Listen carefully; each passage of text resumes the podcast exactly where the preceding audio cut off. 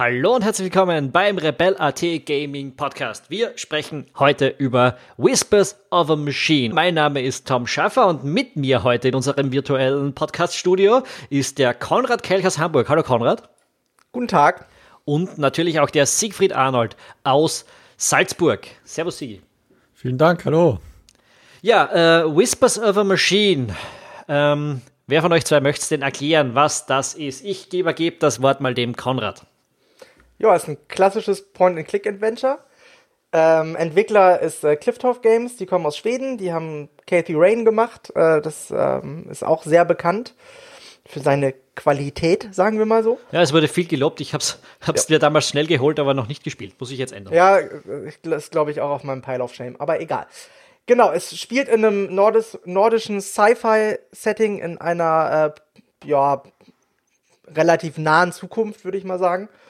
Und ähm, ihr spielt eine Ermittlerin, die ähm, Vera Englund, ist ein Special Agent vom Zentralbüro, ja.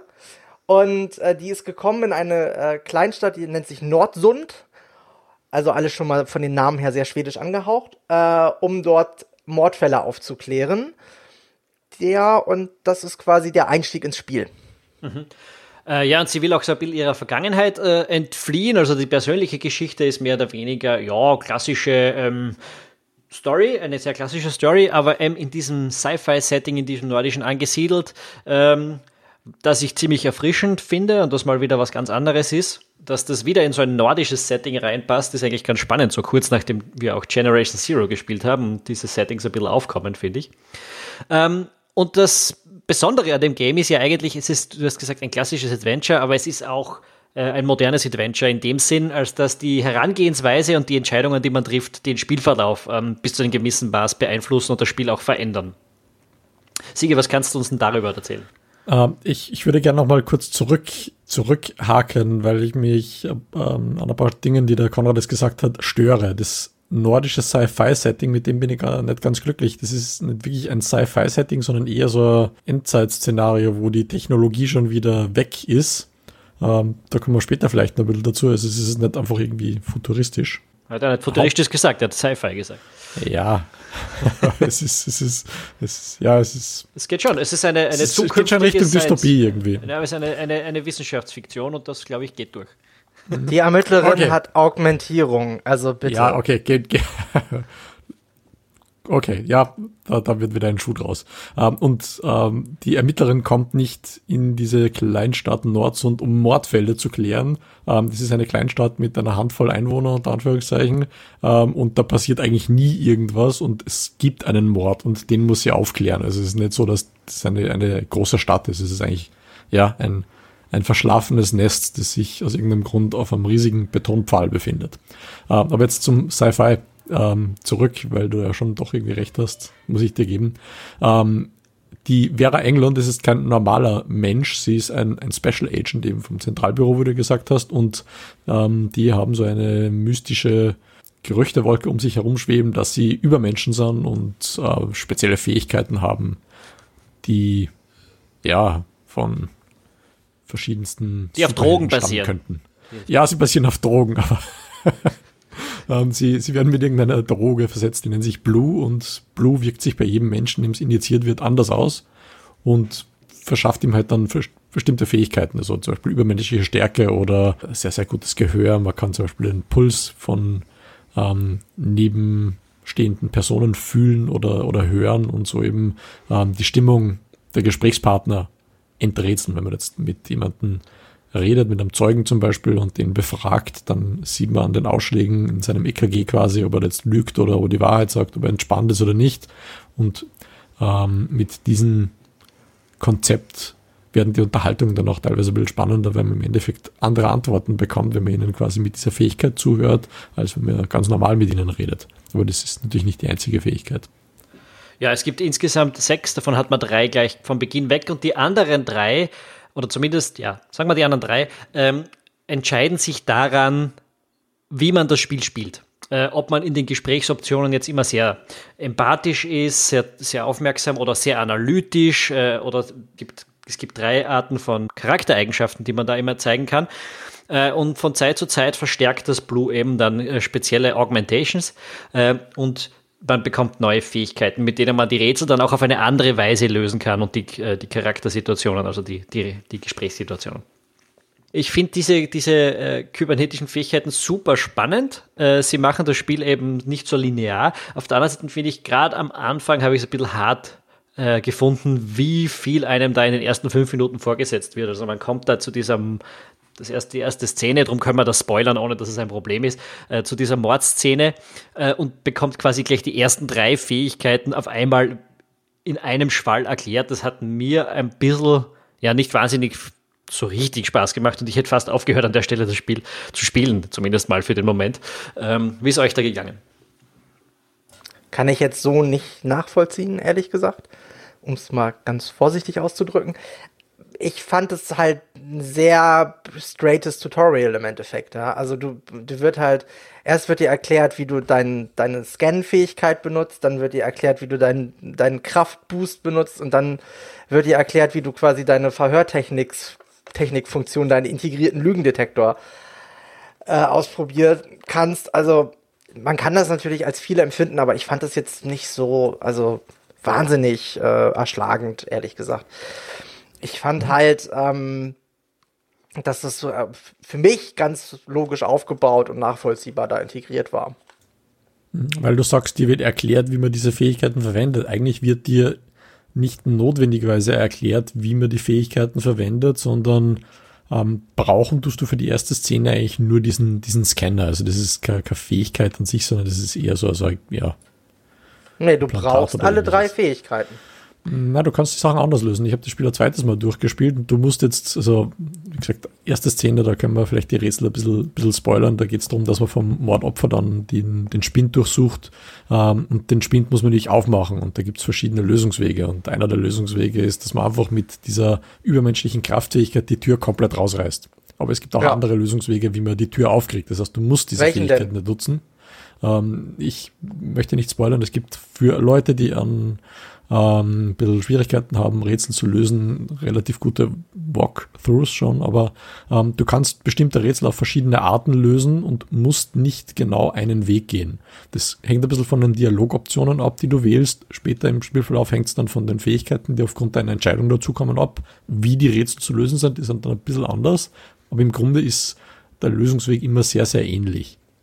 Ähm, naja, naja, sie unterscheiden sich teilweise doch merkbar finde ich. Ja, ja, aber, aber ich würde jetzt, also in dem, an dem Beispiel würde ich jetzt gerne mal den, den zweiten Lösungsweg wissen.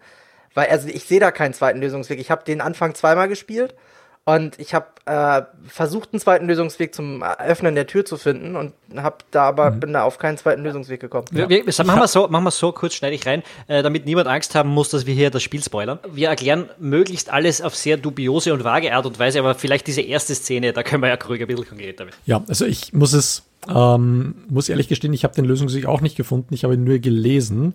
Ähm, es gibt da einen zweiten unmittelbar daran anknüpfenden Lösungsweg, den ich ebenfalls nicht gefunden habe, weil es eben tatsächlich von den Dialogoptionen abhängt. Es gibt scheinbar einen Schraubendreher, den man bekommt von dem Partner des Mordopfers. Mit diesem Schraubendreher kann man einerseits Schrauben aufdrehen, die an späterer Stelle wichtig sind, und andererseits kann man da scheinbar das Schloss knacken.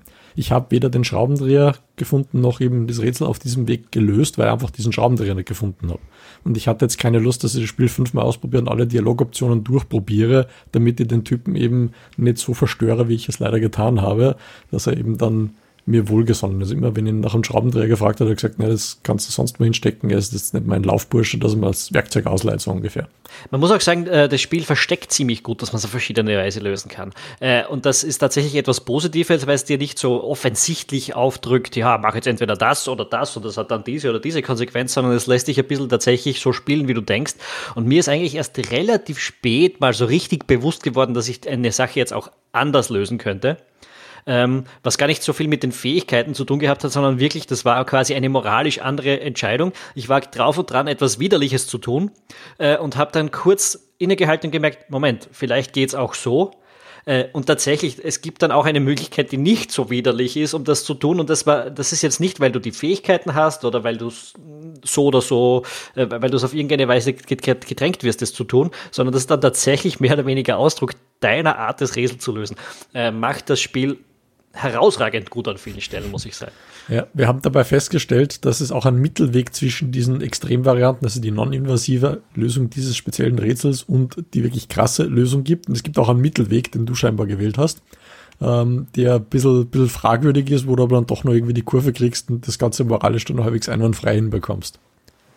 Ja, das können wir jetzt nicht zu konkret werden, aber ja. äh, das ist eben so, das Spiel macht das. Du kannst äh, viele, viele Rätsel, wenn nicht, weiß nicht, vielleicht sogar alle, äh, aber du kannst viele lösen, ohne dass du merkst, dass es auch anders geht. Äh, und das ist eben, ja, ich finde das spannend. Ich habe das so eigentlich noch nirgends so richtig erlebt. Mich erinnern die Fähigkeiten vor allem so ein bisschen an die Unavowed, wo der Ernie und ich ja, also Konrad und ich ja kürzlich oder vor, weiß ich, halbes Jahr drüber geredet hat, ist auch ein klassisches Adventure, wo man durch die Auswahl der Charaktere, die man zu Szenen mitnimmt, auch Rätsel unterschiedlich lösen kann. Also das ist irgendwie so, wie die Augmentations funktionieren, aber das hat diesen moralischen Ansatz weniger, wo du, wo du auch andere Dinge nochmal anders entscheiden kannst. So, so clever integriert wie bei The Whispers of, Whispers of a Machine ist das, finde ich, dort nicht. Äh, ansonsten habe ich das alles so noch nicht erlebt. Ich finde auch bei den Telltale Adventures, die ja dafür berühmt sind, ist das alles immer ein bisschen plumper und offensichtlicher. Ja, das ist schon ganz gut versteckt. Wobei ich sagen muss, dass die Dialogoptionen, die du quasi hast, indem du halt äh, ja auswählst, welche Antwort du geben möchtest oder welche Frage du wie stellen möchtest und so weiter, also wie du auch auf Charaktere reagierst, da kann man schon relativ gut aus den Möglichkeiten und der Art und Weise, wie sie geschrieben sind, herauslesen, welche von diesen drei Richtungen man damit einschlägt. Ja. Das ist schon teilweise ähm, äh, sehr plakativ, was aber auch cool ist, weil dann weiß man immer, woran man ist. Also man muss sich das nicht irgendwie aus den Fingern saugen. Ja, ja es ist ja auch, es wäre ja auch irgendwie sinnvoll, die eigene, die eigene Ausdrucksweise nicht zu verstehen. also, ja, es wäre, äh, aber es gibt ja, es gibt ja durchaus Spiele, die halt ähm, ein ähnliches Dialogsystem offerieren. Ja, ich erinnere da nur an L.A. Noir, vor, was vor irgendwie äh, zehn Jahren rausgekommen ist, wo man auch einen Detective gespielt hat und wo man ja diese Verhörsituation hatte und wo man dann auch Dialogoptionen auswählen konnte. Und das war teilweise so vage, dass man nicht wusste, in welche Richtung man jetzt geht. Und das ist halt bei Whispers of a Machine nicht so. Das ist schon sehr gut vom Wording her so geschrieben, dass man rausfindet, okay, ist das jetzt analytisch, ist das jetzt mitfühlend oder ist das eher tough und selbstbewusst, ja? Also das kann man schon gut rauslesen, das meinte ich nur. Ja, das ist halt wirklich, dass man auch Spaß daran hat, mit den Dialogen zu spielen, weil man halt weiß, worauf, wo, welche Richtung man jetzt einschlägt. Mhm. mhm. Weil du jetzt ähm, vorher die moralische Komponente der Entscheidungen angesprochen hast, was mir in dem Spiel sehr, sehr gut gefallen hat, ist eben das Setting, wenn man das vielleicht ein bisschen näher ähm, ausführen, weil da natürlich ebenfalls ein moralisches Dilemma dahinter steckt. Jetzt, um die Spielwelt mal kurz weiter zu erklären, sie basiert darauf, dass ähm, künstliche Intelligenz verboten wird. Es hat wohl mal einen Krieg gegeben, bei dem KI die Menschheit fast vernichtet hätte und seitdem ist alles, was irgendwie KI angeht, verboten. Alles, was, ein ähm, alles, was eine CPU, also einen Prozessor hat, ist verboten sogar. Also es gibt da auch, auch Computer sind eigentlich, äh, glaube ich, in der Form verboten.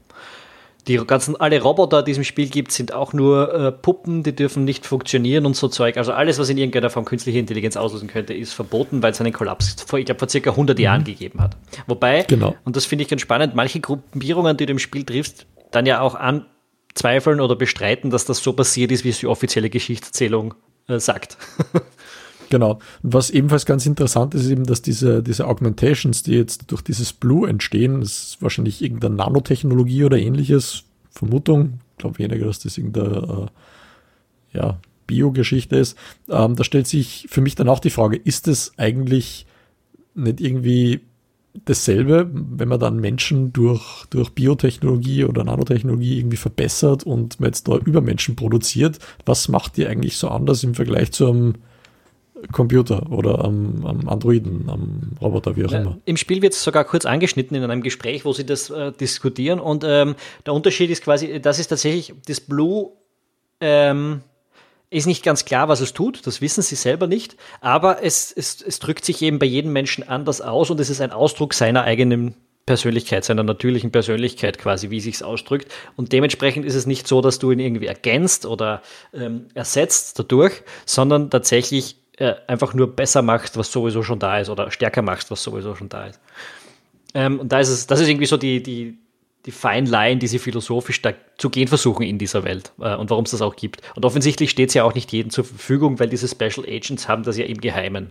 Und keiner weiß so genau, was die jetzt wirklich können. Also es ist eher so ein Gerücht, dass die jetzt irgendwie besser sind als alle anderen, wie ich eingangs schon gesagt habe, aber für normale Menschen ist es eben nicht so nachvollziehbar, ob das jetzt wirklich so ist oder nicht, wenn man nicht mit Agenten interagiert ich, ich finde ja auch die Welt an sich, also ja, dieses, diese Hintergrundgeschichte mit dem Kollaps, die wird ganz gut erklärt, aber so vieles in der Welt an sich wird einfach mal so hingestellt und das wird dann auch so stehen gelassen, ohne dass es groß erklärt wird. Zumindest bin ich nicht drauf gestoßen, warum zum Beispiel diese Stadt Nordsund äh, auf einer Platte steht. Also das ist so, die steht auf einem umgedrehten Kegel äh, und ist dann quasi auf einer riesigen Plateau in der Luft ge gebaut, wo man nur mit einem Lift draufkommt.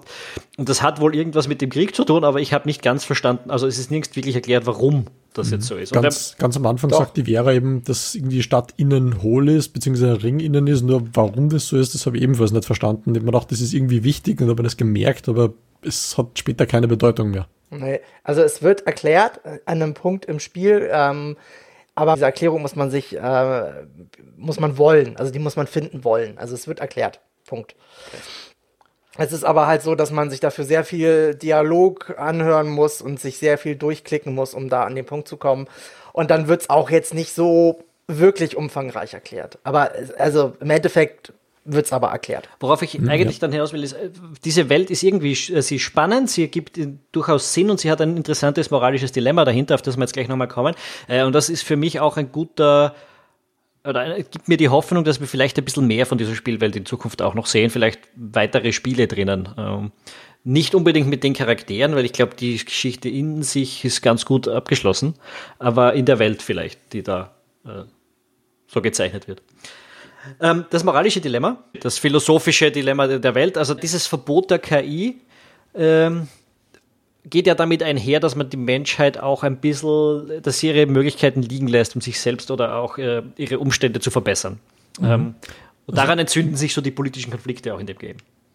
Genau, also im, im Grunde ist es so, dass die Politik sehr, sehr viel ähm, Handhabe hat über die normale Bevölkerung. Also im, im Prinzip auch wenn jetzt Nordsund eine sehr, sehr kleine Stadt ist, es gibt da Polizeistation mit drei, vier Polizisten und einem Polizeichef. Ähm, es gibt scheinbar ähm, ja, ein Bürgerrat oder, oder ein Gemeinderat, der aus, aus fünf, sechs Personen sowas besteht. Man sieht die zwar nie, aber die haben scheinbar eine relativ große Hoheit über die Polizei, ähm, inoffiziell.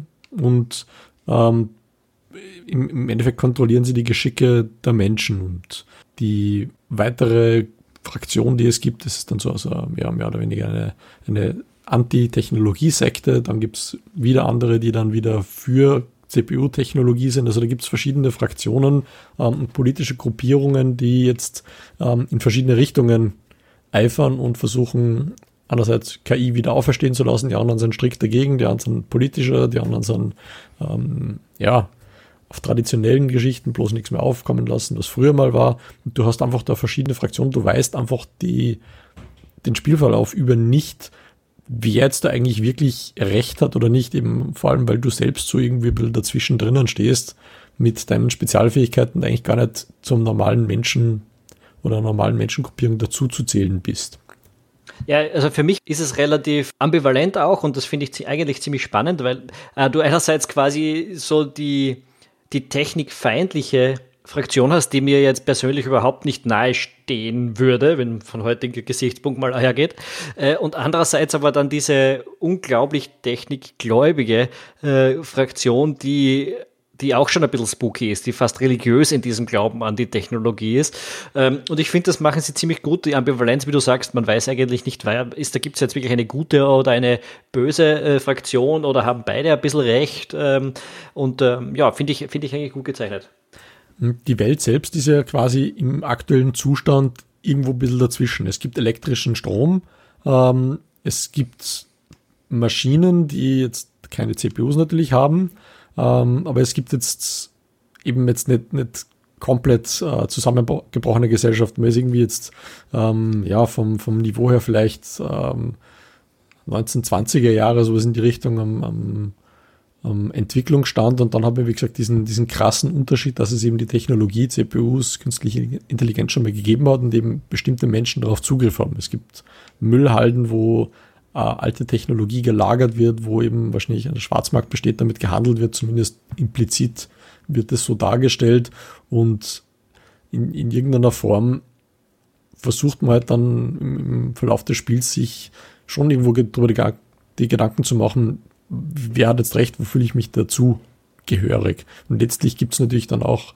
tatsächlich Entscheidungen, die man treffen kann, um das Ende des Spiels zu beeinflussen in verschiedene Richtungen. Und ganz klar schließt man sich jetzt keiner Fraktion an, aber man, man hat dann schon eine moralische Entscheidung, die in eine Richtung sich drehen wird. Ich finde es halt hochaktuell, ne? Also es ist halt, das ist, ist ja auch so ein, so ein Goodie, was die Geschichte noch so mitträgt. Das ist einfach auch, wenn du dir die aktuelle Entwicklung in, in der politischen Debatte zum Beispiel, ne, aktuell selbstfahrende Autos etc. pp, wenn du die ganzen Debatten darum anguckst, ja, äh, das ist ein hochbrisantes, hochaktuelles Thema, was da angesprochen wird in dem Spiel, was für mich auch noch so ein bisschen Salz in die Suppe gestreut hat, ja, weil einfach äh, man sich sehr gut in diese Situation auch hineinversetzen kann, ja, in dieses moralische Dilemma. Also es gab halt diesen Krieg aufgrund von äh, eher zweifelhaften Umständen. Also niemand weiß so richtig, wie es dazu gekommen ist. Ja, es gibt da eine offizielle Geschichtsschreibung, an der auch gezweifelt wird und so weiter.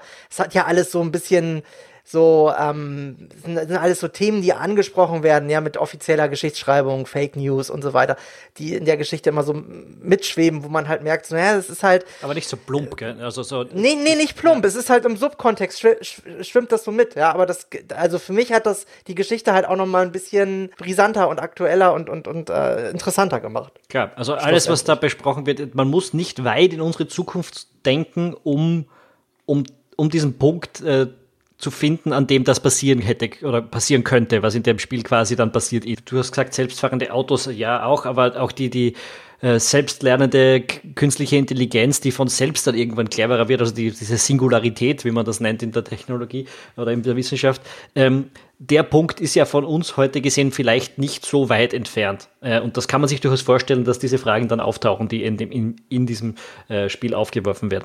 Ähm, der Plot, über den, wir reden noch ein bisschen über die Charaktere später, aber ich würde ganz gern, weil sie ein Adventure ist, auch noch über die Rätsel sprechen, äh, ein bisschen mehr. Ich finde, sie sind grundsätzlich ziemlich gut gelungen, ziemlich abwechslungsreich auch. Ähm, ein paar finde ich sogar richtig befriedigend, eben unter anderem das eine, wo ich dann eigentlich wirklich drauf gekommen bin, hey, ich kann mich jetzt auch anders entscheiden, war, äh, äh das hat mir richtige Freude gemacht, dass ich das dann begriffen habe. Ähm, es gibt aber auch so drei, vier Rätsel und wenn man mir beim den, den, den Playthrough äh, durchschaut, den ich da gemacht habe auf YouTube und auf Twitch, weiß man, was es für welche sind, wo ich halb narisch geworden bin, weil sie doch sehr weit hergeholt sind. Wie ist es in euch mit den Rätseln gegangen? Also ich finde erstmal lobenswert, dass man eine sehr geringe Dichte an Items hat. Also das, das äh, Rätseldesign begnügt sich mit relativ wenig Gegenständen, die man dafür braucht. Also man findet vielleicht über das ganze Spiel gesehen 30 Gegenstände, wenn es hochkommt. Eher weniger. Und äh, man findet die auch nicht in irgendeiner beliebigen Reihenfolge, bis auf eine Ausnahme, muss man dazu sagen, weil das Spiel halt nicht sehr, also von der Art und Weise, wie man das Spiel löst, ist es schon relativ linear geschrieben, aber man muss es nicht so lösen, wie man aus der Geschichte herauslesen könnte, weil jeder das auch ein bisschen anders herauslesen kann. Gottes Willen. Und ich finde halt, wie du schon sagtest, die drei Punkte, die, ähm, die drei Rätsel, bei denen du Probleme hattest, die konnte ich ohne Probleme lösen. Ich weiß nicht warum, weil im Nachgang muss ich auch sagen, das eine Rätsel ist wirklich sehr verwirrend, weil man findet einen Gegenstand mit Hinweisen äh, zu einem beliebigen Zeitpunkt im Spiel und man benutzt ihn die ganze Zeit über nicht, bis man ihn irgendwann benutzen muss und dann muss man ihn auf eine Art und Weise benutzen, die schon sehr viel abstraktes Denkvermögen von einem fordert. Wenn, um, oder um es anders auszudrücken, es ist etwas wahnsinnig darauf zu kommen, dass man das so lösen soll. Also man ist an einem Punkt, wo man einen Raum betritt, der einem eigentlich überhaupt nichts liefert, also keine Anhaltspunkte und so weiter. Der einzige Anhaltspunkt, den man hat, ist, man kann diesen Raum jetzt endlich betreten. Was man aber nicht weiß, ist, was man in diesem Raum finden soll. Es ist schon echt crazy.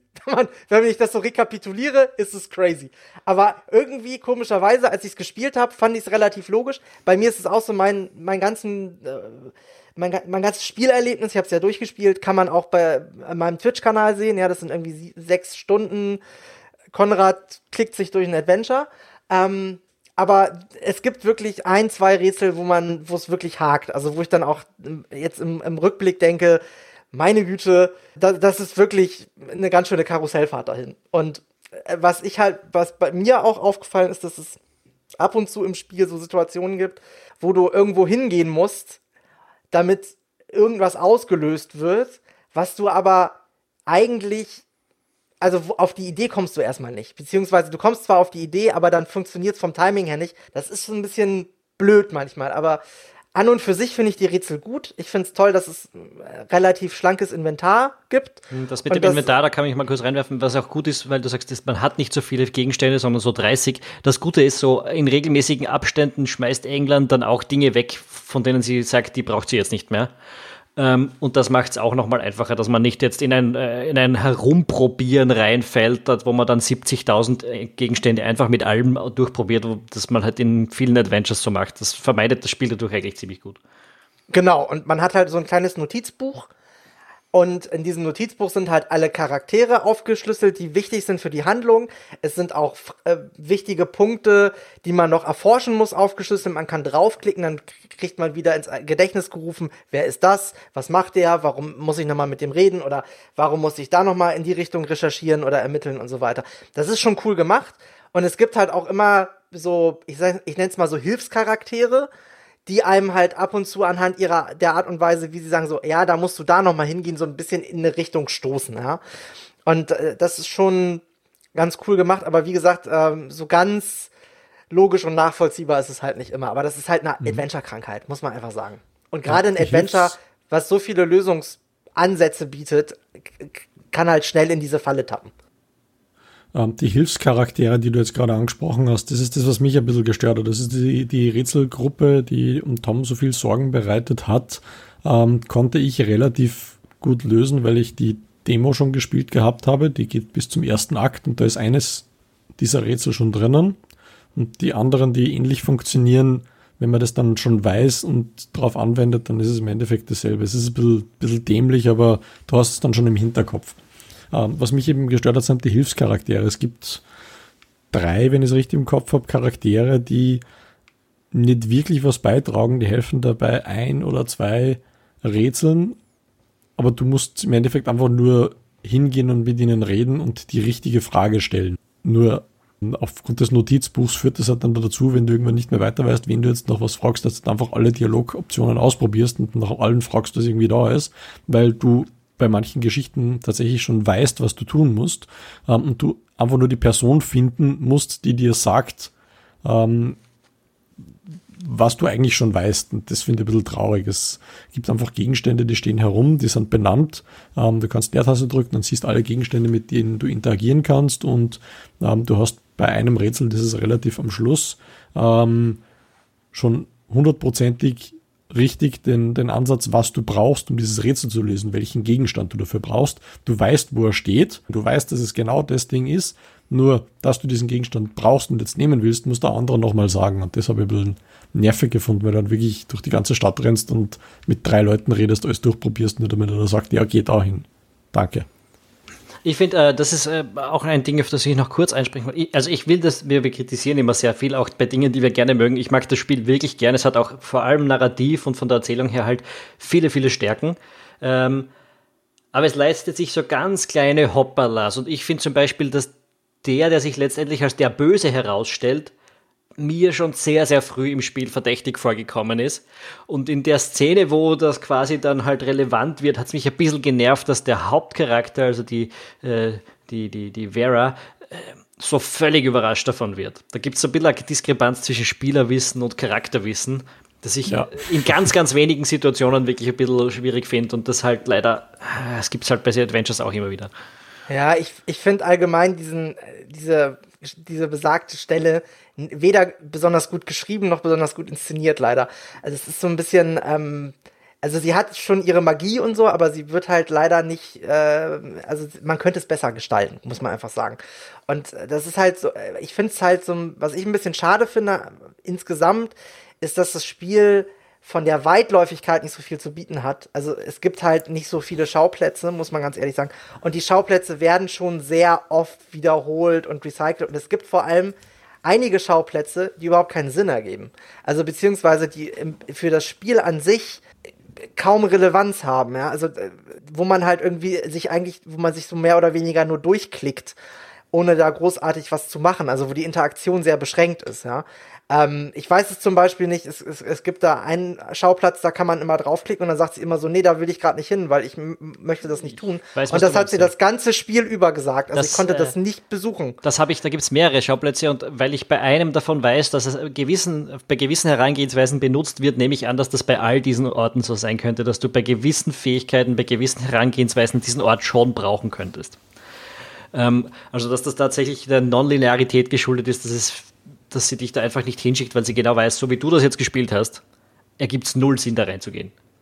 Aber bei mir war das nur ein Schauplatz. Also wirklich nur ich, ich ein Schauplatz. Und das fand ich echt. Es gibt zwei komisch. bei mir. Zwei, zwei okay. Türen mindestens, in die du nicht gehen ah, kannst. Ja. Aber das ist interessant. Das ist wirklich interessant. Dann gibt es halt wirklich, ist es wirklich so, dass, dass diese, diese Leerplätze sozusagen äh, eine Funktion haben, wenn man das Spiel komplett anders spielt. Ja, weil die Rätsel unterscheiden sich teilweise drastisch. Also es ist nicht so, dass du jetzt nur einfach eine andere Option klickst oder einen anderen Gegenstand benutzt. Du musst teilweise wirklich andere Logiken lösen, um weiterzukommen, äh, wenn, du, wenn du andere Fähigkeiten hast oder andere Entscheidungen getroffen hast vor. Ja, das stimmt, das ist mir auch aufgefallen, ja. Also mir ist es, mir ist es auch erst aufgefallen, weil ich, ich musste dreimal, also an drei Stellen im Spiel musste ich eine Komplettlösung zu Rate ziehen. Und da ist mir aufgefallen, dass die eine Komplettlösung für mich komplett unbrauchbar war, weil das, was die da gesagt haben, um den Weg zu lösen, bei mir gar nicht vorgesehen war. Das war echt schon ein bisschen spooky, das zu sehen, dass es wirklich so weit auseinander äh, driftet. Und ähm, äh, bei der anderen war es dann so, dass es bis zur ersten Hälfte gestimmt hat und dann in eine komplett andere Richtung bei mir gegangen ist. Also ähm, Kinder, wenn ihr mit Komplettlösung spielen wollt, lasst es bleiben, weil es verbaut einem echt den Spielspaß. Also bei mir war es dann wirklich so, ach nö, warum? Schade. Hätte ich das vorher gewusst, hätte ich, das, hätte ich vielleicht noch fünf Minuten länger rumprobiert. Ja, ja ich habe, wie gesagt, immer nur an diesen zwei, drei Stellen, wo ich, was mich narrig gemacht hat, da habe ich dann eine Komplettlösung herangezogen. Ähm, kommen wir irgendwie so ein bisschen ähm, zum Schluss und auch so irgendwie zu meinem letzten kleinen Kritikpunkt am Schluss. Es gibt äh, mindestens drei verschiedene Enden, die man auslösen kann. Da hat mich ein bisschen gestört, man kann das Spiel ja nicht vorher einfach speichern und das dann nochmal durchprobieren, sondern jeder Playthrough hat seinen eigenen Speicherstand. Ähm, und wenn man jetzt nur am Schluss ausprobieren möchte, wie würden jetzt das Rätsel am Schluss nochmal anders ausgehen oder das Spiel anders ausgehen, wenn ich mich anders entscheiden würde, dann muss man das Spiel jedes Mal nochmal in einer Stunde schnell durchklicken. Also der normale Durchlauf so fünfeinhalb Stunden habe ich gebraucht. Aber wenn man das dann noch schnell mal durchspielt, um wieder da hinzukommen, dann, dann kann man es, glaube ich, in unter einer Stunde schaffen. Aber trotzdem, es gibt irgendwie keine Funktion, um das einfach nochmal auszuprobieren. Das hat mich noch einmal ein bisschen genervt. Du hast es gemacht, Sie. Mhm. Ja, ich habe es insgesamt ähm, zwei und ein bisschen Male gespielt. Also ich habe ursprünglich die Demo gespielt. Ähm, das geht eben bis zum ersten Akt. Dann wollte ich da einfach weiterspielen, weil ja, restliche Akte sind jetzt veröffentlicht, Spiel ist da und der erste Dämpfer war, ah, Safe Game kann man nicht mehr laden, hat sich leider geändert. Okay, dann war auch Ging okay, mir genauso, ja. Lebe ich damit und fange nochmal zum Spielen an. Und dann waren aber die Rätsel anders und war gedacht, okay, gut, verständlich, die haben die Rätsel umgebaut, ähm, andere Rätsel, drum ist SafeGame nicht mehr kompatibel, verstehe ich. Das habe ich dann erst beim dritten quasi Durchlauf, also beim zweiten Volldurchlauf gecheckt, ähm, dass die Rätsel anders sind, weil es andere Lösungswege gibt und nicht, weil die das Spiel umgebaut haben. Also das war vorher schon drinnen. Mhm. Ähm. Das muss man, ich glaube, es war ja nicht wirklich offiziell in einer Early Access, das war ein Pressezugang, den wir da hatten. Also das wird richtig, andere Spiele richtig. einfach nicht betreffen. Ja. Richtig, genau. Ähm, letztlich bin ich dann am Schluss angekommen und habe dann festgestellt, hoppla, es gibt nicht nur einen zweiten Schluss, sondern es gibt vielleicht nur einen dritten oder sogar noch mehr. Und ich habe dann einfach ähm, das Spiel beendet, das Safe Game aus meinem AppData-Verzeichnis rauskopiert, das Spiel gestartet, Lösungsweg 1 ausprobiert dann wieder Safe Game zurückkopiert, Lösungsweg 2 ausprobiert und mit dann ein bisschen rumgespielt. Ähm, also das ist, das ist ein Workaround, dass man wirklich nicht langweilig das ganze Spiel nochmal durchklicken muss, nur damit man die verschiedenen Enden sieht. Das finde ich auch ein bisschen schade. Aber jetzt nochmal vielleicht kurz zum Anfang zurück. Ich habe eben, eben den, den ersten Demo-Teil angesprochen. Ähm, ein, ein Nicht-Spoiler. Meine Erwartungshaltung ähm, der Story betreffend, des Ausgangs der Story und der Erklärung der Spielwelt war eigentlich eine ganz eine andere. Ich hätte eigentlich erwartet, ähm, dass das völlig anderes passiert ähm, und dass das Setting eben äh, KI verboten eine völlig andere Wendung hat. Wie, wie ist das bei euch? Habt ihr da ungefähr die Story erahnen können, was so ungefähr passiert oder sie auflöst, oder war das völlig überraschend?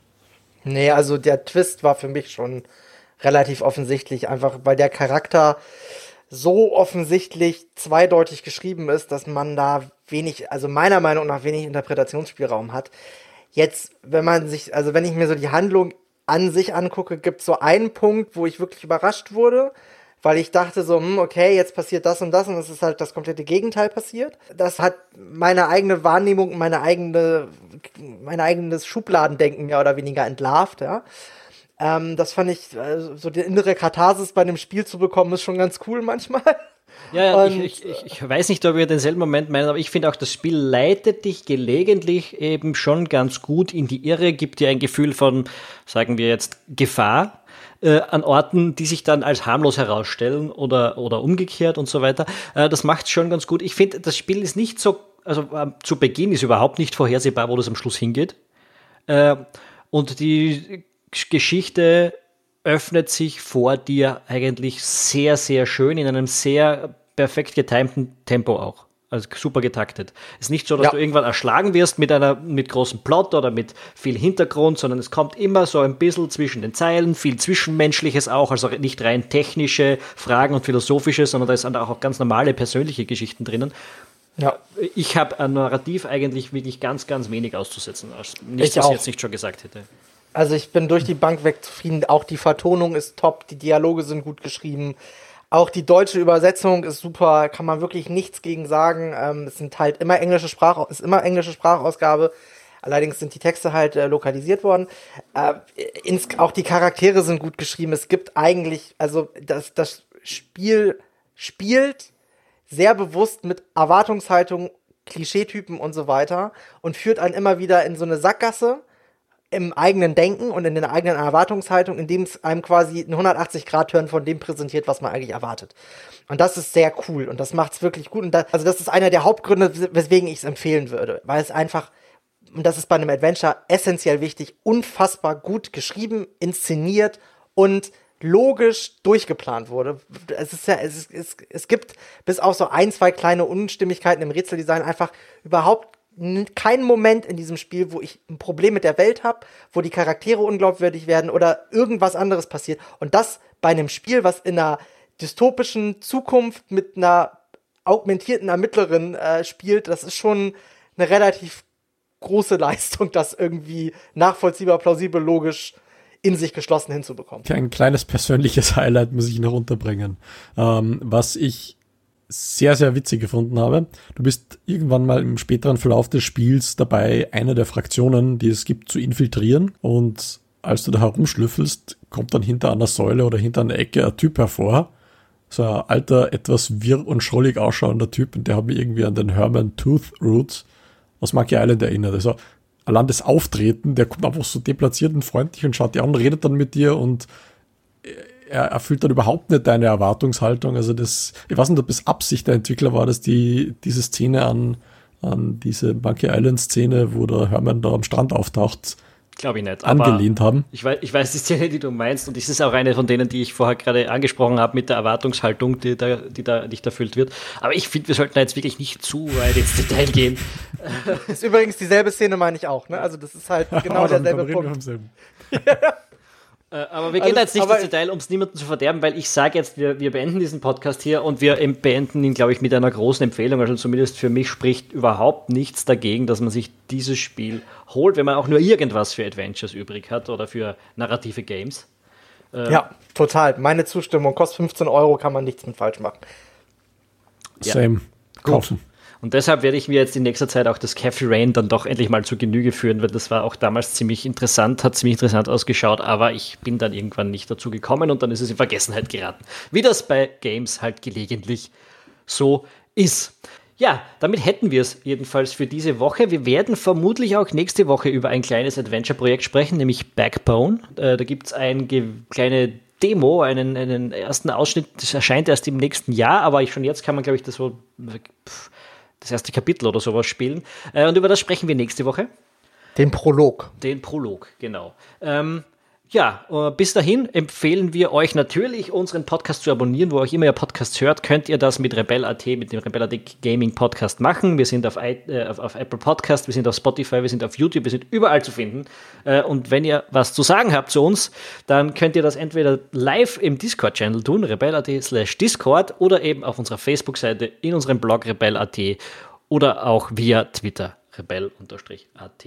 Damit hätten wir, glaube ich, alles untergebracht. Äh, wir hoffen, es hat euch Spaß gemacht und ihr seid auch nächste Woche sonntags um 18 Uhr wieder dabei, wenn es dann die nächste Ausgabe des Rebellity Gaming Podcasts gibt. Ciao. Auf Wiedersehen. Ciao.